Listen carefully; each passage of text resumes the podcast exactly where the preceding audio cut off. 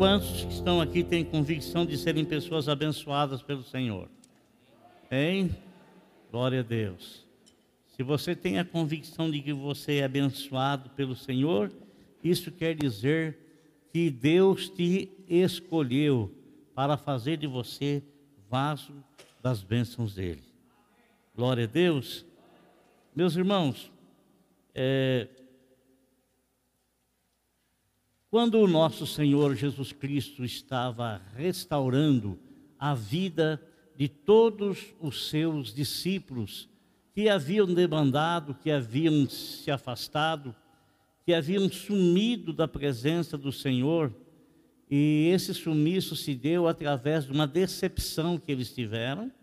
Eles tiveram uma decepção, não que eles foram enganados, eles se auto-enganaram porque eles deixaram de prestar ouvidos, prestar atenção naquilo que o Senhor Jesus Cristo lhes havia falado, porque o Senhor já os havia alertado, e aquilo que o Senhor usou para alertá-los era uma profecia lá do Velho Testamento, lá do livro de Zacarias, né?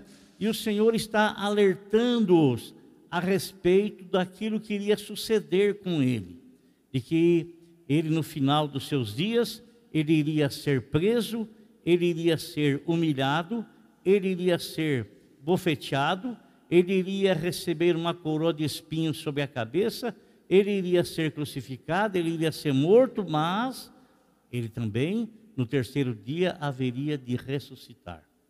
Os discípulos ficaram decepcionados, e por ficarem decepcionados, porque eles não conseguiam conceder a ideia de que nosso Senhor Jesus Cristo pudesse padecer todas essas coisas, porque eles o tinham como um grande herói, como ele era na verdade, como ele é na verdade, um grande herói.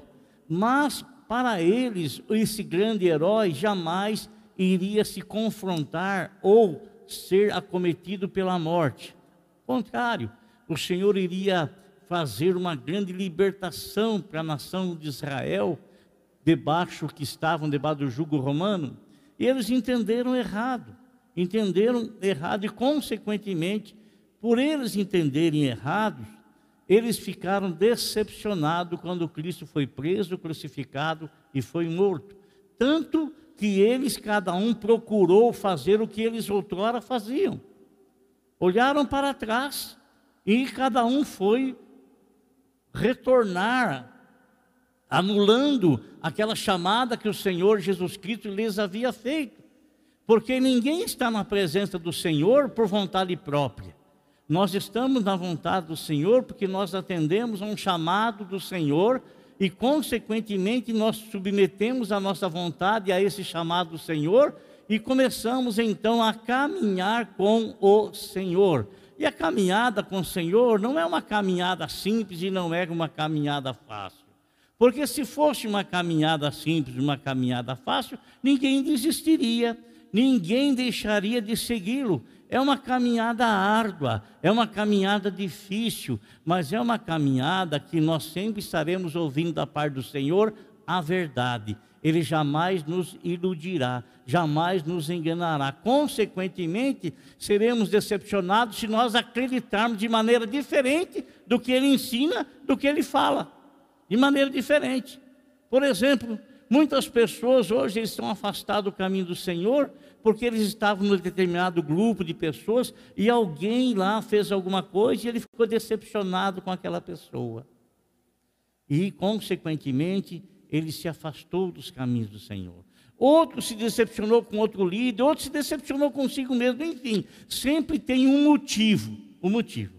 Mas nós nos esquecemos que nós estamos num agrupamento, numa coletividade, numa reunião de irmãos sem perfeição, todos imperfeitos, todos com suas lutas, todos com as suas dificuldades, todos marchando a passos firmes e às vezes titubeando, mas seguindo ao Senhor sem desejar, sem pestanejar, sem querer retornar atrás, muitas vezes, embora muitas vezes sendo tentados a isso. Então, os discípulos do Senhor, todos eles debandaram, todos eles se afastaram. E o Senhor, quando ele ressuscitou dentre os mortos, ele foi buscar a cada um deles. Sabe por quê? Porque o Senhor disse, o Senhor Jesus disse para Deus, Pai, ó, todos quantos o Senhor me deu estão nas minhas mãos, nenhum deles se perdeu, a não ser o filho da perdição, que era Judas Iscariotes. A não ser ele, os demais todos permanecem nas minhas mãos. Muito embora eles haviam se afastado do caminho do Senhor, o que, que o Senhor faz então? Como um bom pastor, ele vai atrás dessas ovelhas todas, né? E num diálogo que ele tem com o apóstolo é, São Pedro, nosso Senhor diz para Pedro assim: Olha, Pedro, outrora você se cingia, você queria e você ia para onde você quisesse, mas vai chegar um dia que você vai ir para lugar onde você não quer estar, onde você não quer ir. O Senhor estava falando para ele a respeito da morte, do tipo de morte que ele haveria de glorificar ao Senhor, martirizado. Iriam levá-lo a isso, não que ele iria se dirigir a isso, mas iriam prendê-lo, iriam fazer com ele aquilo que também fizeram com o Senhor Jesus Cristo. E é interessante nós notarmos, irmãos, que de todos os doze discípulos, Judas que se enforcou, e João, o apóstolo João, o último dos discípulos a falecer, a morrer, teve morte natural. Os outros todos foram martirizados. Todos os demais foram martirizados. Então, às vezes, meus irmãos, nós somos levados por lugares onde nós não queremos ir.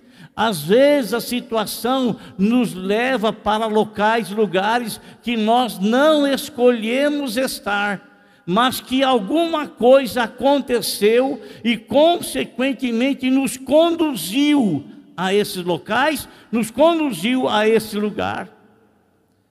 Dentro da palavra de Deus, eu quero ler um versículo com você, que está escrito aqui no livro de Gênesis, primeiro livro da Bíblia, no capítulo 39, está escrito essa palavra assim: está falando sobre José.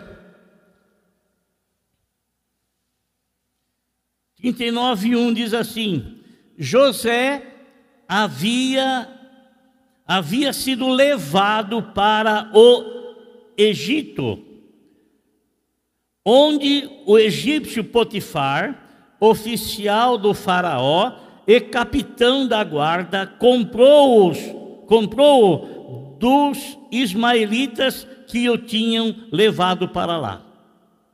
Nós lemos aqui, irmão, que José, ele foi levado para o Egito. Ele não escolheu estar no Egito. Ele não foi para lá por vontade própria. Ele não foi para lá porque ele queria fugir dos seus parentes, do seu pai, da sua mãe e de seus irmãos. Não.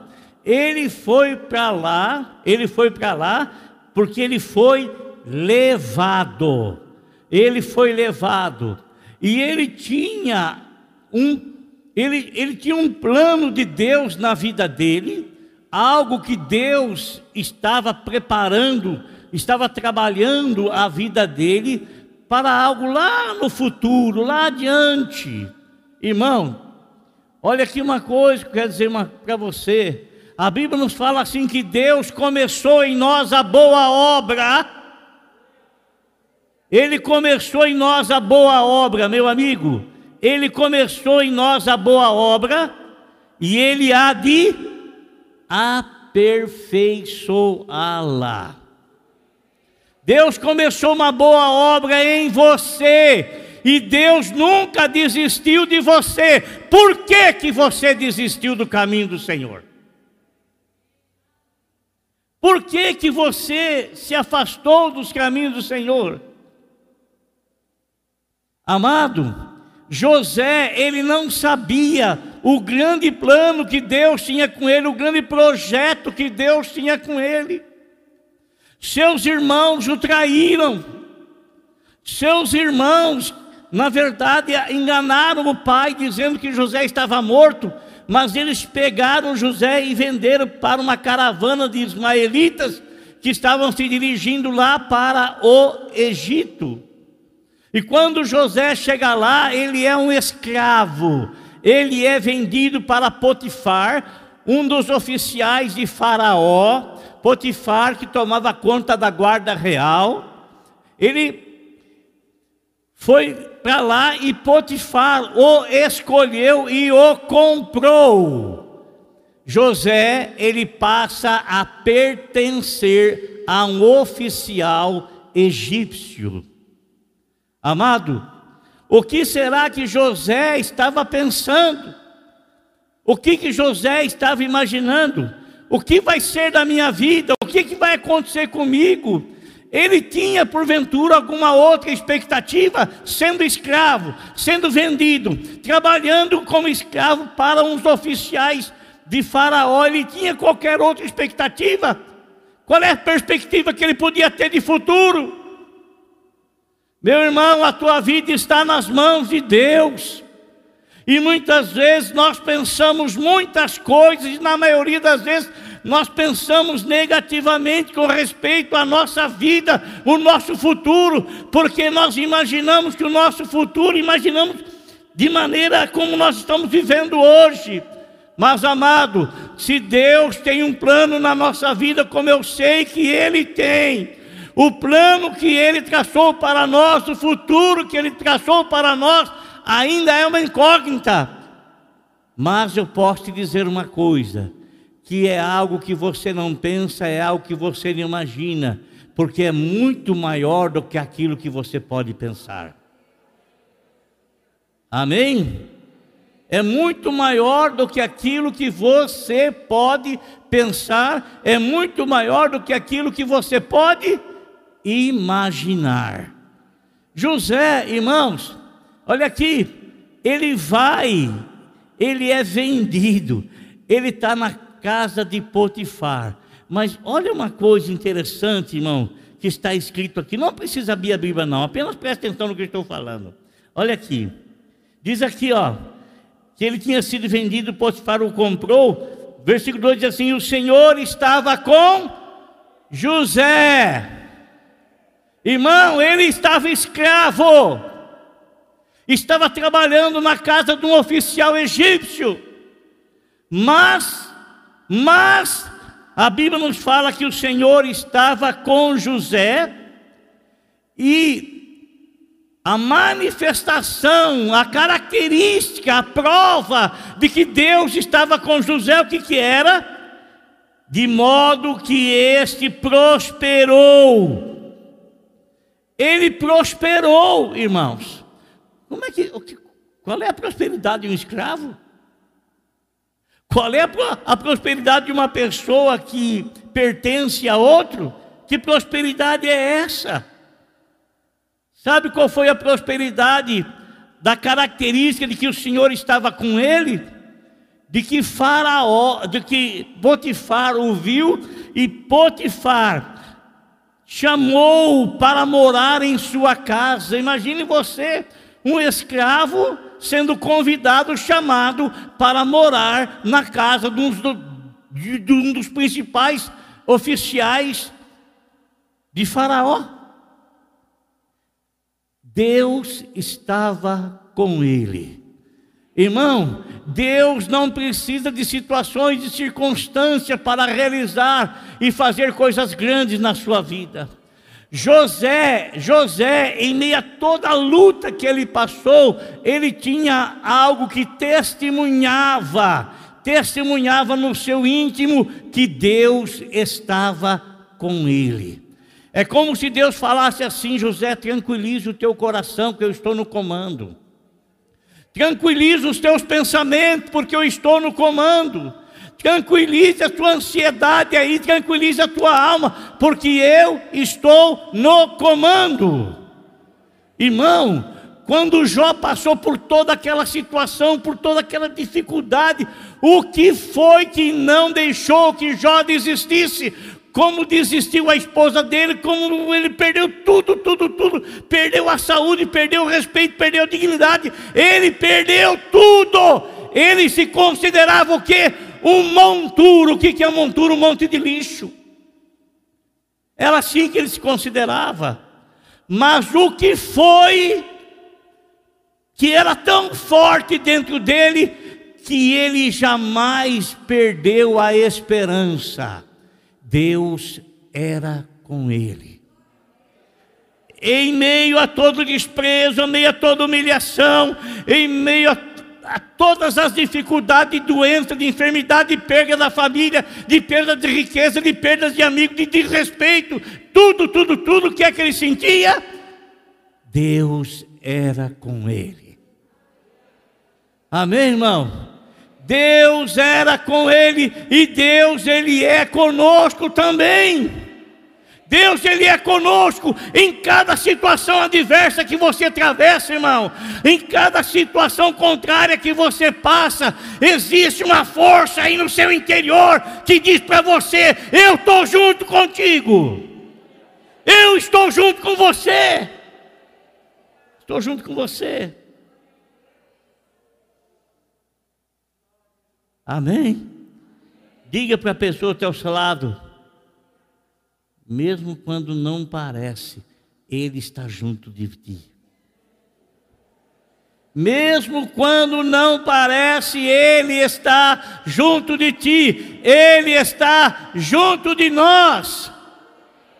Ele está junto de você, meu amigo, você que está nos acompanhando aí pelas redes sociais. Ele está com você. E sabe por que, que Ele está com você? Para realizar o plano que Ele tem com a tua vida antes da fundação do mundo, antes que o mundo existisse. Porque nós somos conhecidos diante de Deus como igreja, e nosso Senhor Jesus Cristo é o Cordeiro de Deus que foi morto antes da fundação do mundo, e ele morreu pela igreja, pelo povo dele, por nós, pela humanidade. E sabe, irmãos, a Bíblia nos fala assim, olha que coisa interessante. O, o Potifar convidou, chamou ele para morar com, lá na casa dele, na residência dele. Quando esse percebeu que o Senhor estava com ele, e o que e, e que o que fazia e que o fazia prosperar em tudo o que realizava. Ó, aqui Potifar estava de olho nele. E Potifar, como um homem sábio, começou a perceber que tudo que ia na mão de José prosperava. Que tudo que ia na mão de José tinha um bom encaminhamento. Ele começou a perceber, irmão, que as mãos de José tinham algo diferente da mão de outras pessoas. As mãos de José eram abençoadas. E quando, e quando Potifar chamou José para trabalhar na sua residência, na sua casa, esse homem percebeu que tudo que ia parar na mão de José prosperava, e ele percebeu que ele foi abençoado a partir do momento que ele acolheu José na sua casa, acolheu José no seu lar. A Bíblia nos fala, pode procurar e depois na tua casa. Agora não. Pode procurar depois na tua casa, no capítulo 39, nos versículos, fala assim: que Potifar foi abençoado tanto na cidade quanto no campo. Amém? Não tem aquele hino que fala lá que Deus vai abençoar para todos os lados, para frente, para trás, para cá, para lá, no campo, na cidade. A Bíblia não fala isso, é o que está escrito na palavra de Deus. Irmão, Deus nos chamou para sermos abençoados. E esta bênção de Deus sobre a nossa vida será notada por outras pessoas será notada por outras pessoas, mas qual é a diferença? A Bíblia fala: Deus era com José. Amém? Deus era com José. eu quero profetizar aqui, amado irmão, uma coisa grande na tua vida. Deus, Ele é com você. Ele é com você. E que você pode estar passando por um vale, e você talvez não esteja nem entendendo a situação, né? Talvez você não consegue imaginar, não consegue pensar, não consegue meditar. Não tem, você, não, você, você tenta, você não, não, não, não consegue encaixar as coisas que acontecem com o seu pensamento, as coisas que sucedem com a tua, com a tua mente. Irmão, Deus ele encaixa direitinho as coisas, ó. Veja bem, você sabe que do Egito até Israel, sabe quantos quilômetros tem? 200 quilômetros. 200 quilômetros. Daqui é São Paulo. Sabe quanto tempo do, demoraria para todo o povo de Israel que saiu do Egito para chegar na terra prometida? Sabe quanto?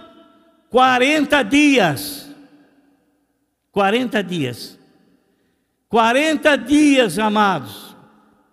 40 dias. Sabe quanto tempo eles demoraram para entrar na terra prometida? 40 anos. Foi Deus que atrasou o projeto dele, foi Deus que atrasou o plano dele? Não, não foi, não foi.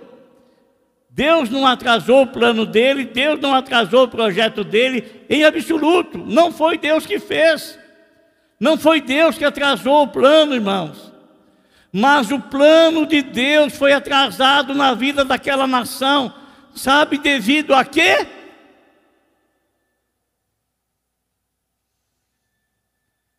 a murmuração. O espírito de reclamação, o espírito de murmuração, o espírito de reclamação. Agora veja bem, irmãos, o que a Bíblia nos, nos fala, eu estava pensando nisso, meditando nisso. Sabe aonde foi que aconteceu a primeira murmuração?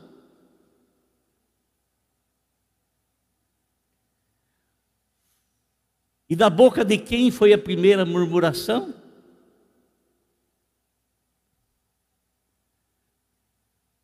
Foi da boca de Adão.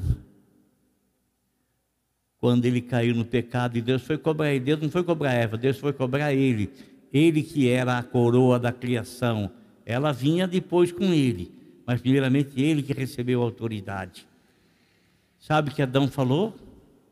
Para Deus, falou: foi a mulher que o Senhor me deu. Não foi? Foi isso que ele falou? Foi a mulher que o Senhor me deu. Ele murmurou contra Deus de algo que Deus lhe havia feito. Mas a murmuração surgiu depois da desobediência. O povo havia recebido uma promessa de atravessar e chegar durante 40 dias lá na terra prometida. Lá na terra prometida. Demoraram 40 anos, sabe por quê? Porque o povo começou a murmurar de Deus, a reclamar de Deus, a resmungar de Deus. José, irmão, eu não vejo José abrir a boca por nada aqui. Foi injustiçado. Olha, ele passou mas ele não abriu a boca dele para acusar a Deus de absolutamente nada. Ele tinha uma convicção na alma dele. Tudo isso que eu estou passando está nas mãos de Deus. Ele sabia que Deus era com ele devido às coisas que sucediam, que aconteciam como bênção na vida dele. Como bênção na vida dele.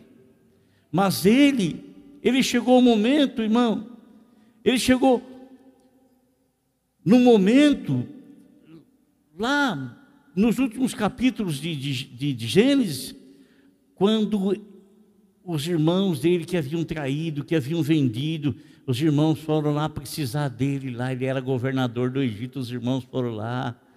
E eles pensaram, quando descobriram que era José, acharam que José estava morto. Quando eles descobriram que era José, eles acharam que José ia matá-los. Mas José disse para eles assim: ó, tudo que aconteceu comigo, tudo, tudo, tudo, tudo que vocês fizeram, muito embora foi uma coisa errada, uma coisa, mas Deus usou tudo para reverter em bênção para a minha vida e em bênção para vocês. Então, irmãos, esse, esse homem chamado José, olha, ele foi um, um homem tremendamente usado por Deus. No versículo de número 5 diz assim: Desde que o deixou cuidando de sua casa e de todos os seus bens, o Senhor abençoou a casa do egípcio por causa de José. Por que, que ele abençoou a casa do egípcio? Por causa de José. A bênção do Senhor estava sobre tudo que Potifar possuía, tanto em casa como no campo.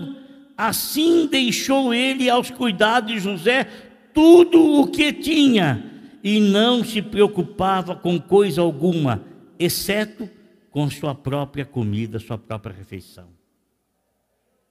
Que coisa tremenda, irmãos. Que coisa grandiosa. Por isso, quer dizer uma coisa para você: não pense você que por os teus caminhos às vezes não sair da maneira como você pensa, da maneira como você idealiza, da maneira como você deseja, da maneira como você planeja. Não pense você que o final vai ser coisa ruim. Às vezes Deus permite as provações primeiras aqui, preparando você para que quando você chegar lá, você tenha experiência de receber a bênção total de Deus na tua vida. Amém, irmãos? Glória a Deus.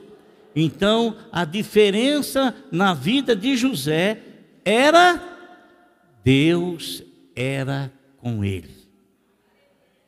E a diferença na sua vida, amado irmão, é essa também, porque Deus é com você. Amém? Feche seus olhos, por favor.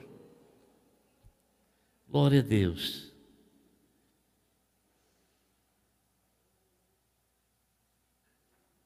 No capítulo 39, versículo 23, parte B do versículo assim: O Senhor estava com José e lhe concedeu bom êxito em tudo o que ele realizava.